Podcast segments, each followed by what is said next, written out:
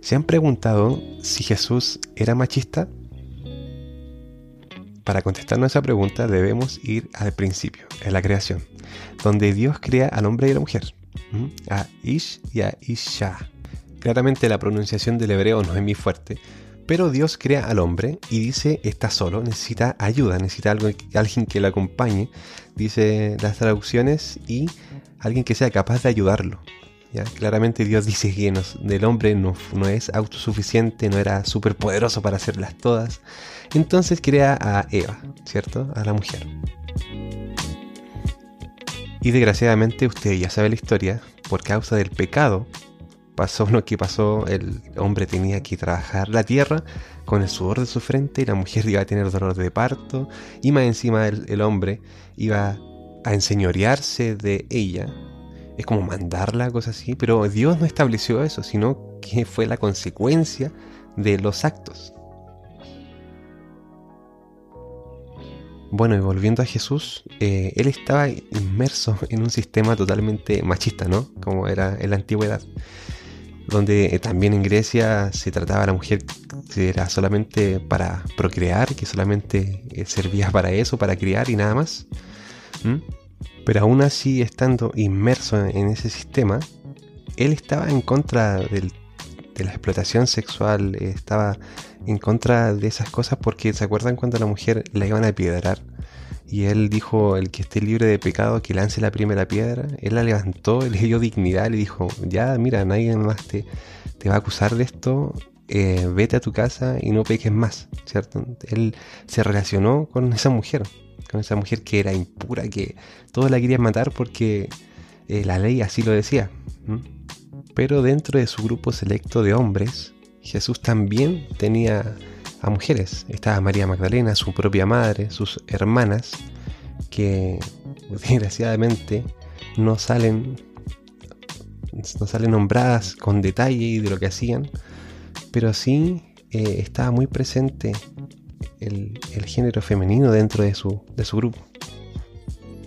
También Jesús se acercó a una mujer samaritana donde eh, en Juan 4 explica que ella había tenido muchos esposos y ella salía a buscar solamente agua al mediodía donde nadie más iba a buscar agua y Jesús se la encuentra y tienen una muy larga conversación donde Jesús termina dignificando a esa mujer, ¿cierto? Y también motivando para que vaya al pueblo dejando su, vasija a un lado y, y diciéndole a los otros hombres, oye, ¿será este el Cristo, este Jesús que me habló ahí?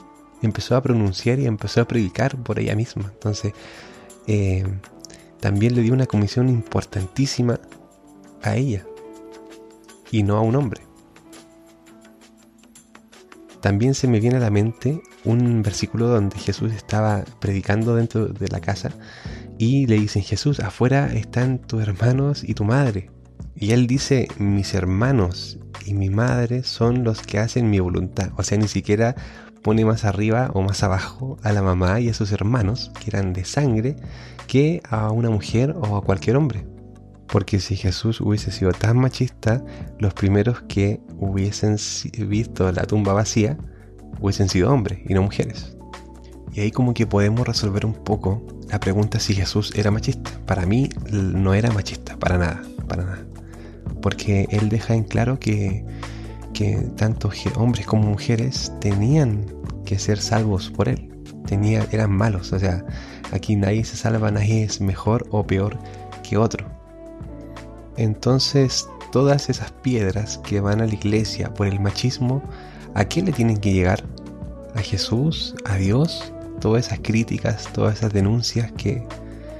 Todo ese maltrato que han pasado las mujeres durante muchos años y que algunas siguen sufriendo todavía por causa de la religión, por, causa de una mala interpretación de la Biblia. Sabemos que cada uno tiene su rol, cada uno tiene responsabilidades, tanto hombres como mujeres.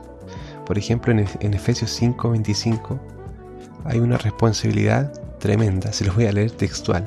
Dice, así que como la iglesia está sujeto a Cristo, así también las casadas lo estén a sus maridos en todo. Y no se queda atrás diciendo, maridos, amad a vuestras mujeres, así como Cristo amó a la iglesia y se entregó a sí mismo por ella.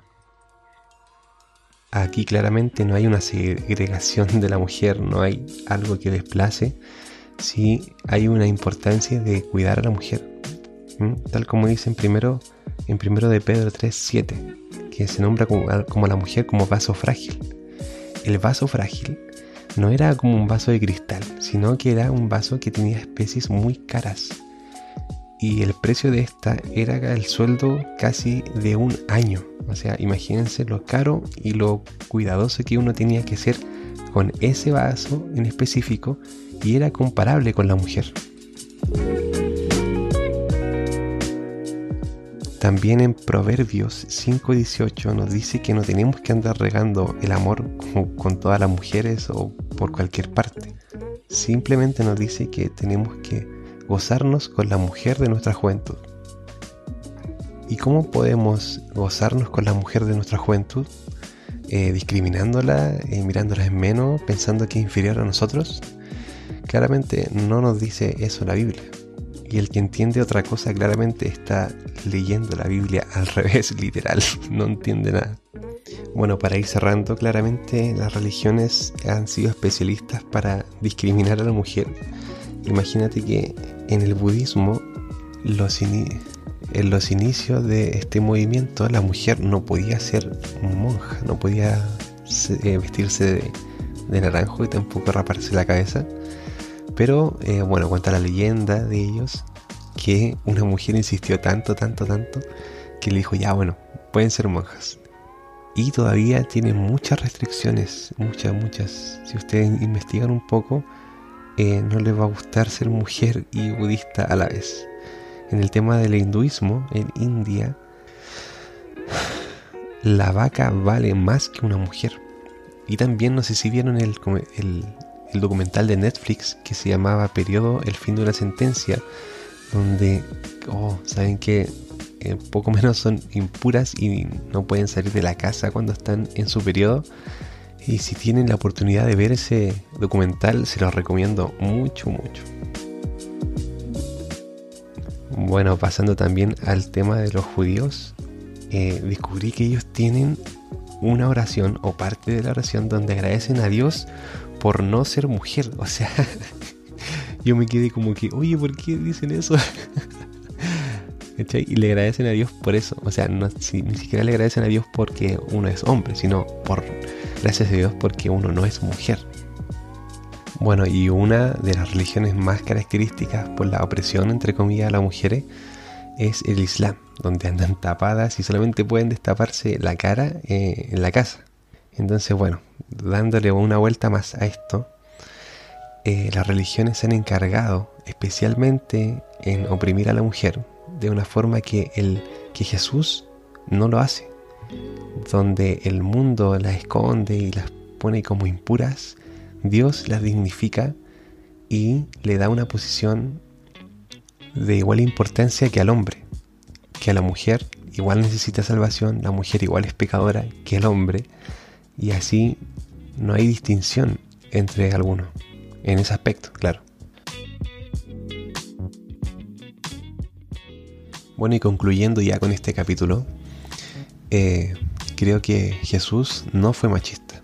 Así que si estás apuntando a Jesús, si estás apuntando a Dios por este mal que azota en estos tiempos y que están en boca de todos, creo que estás apuntando mal creo que las acusaciones están puestas en el hombre que solamente por tener poder, solamente por tener un cargo adelante, eh, se, ha, tomado atribuciones que realmente a Dios no le gustan.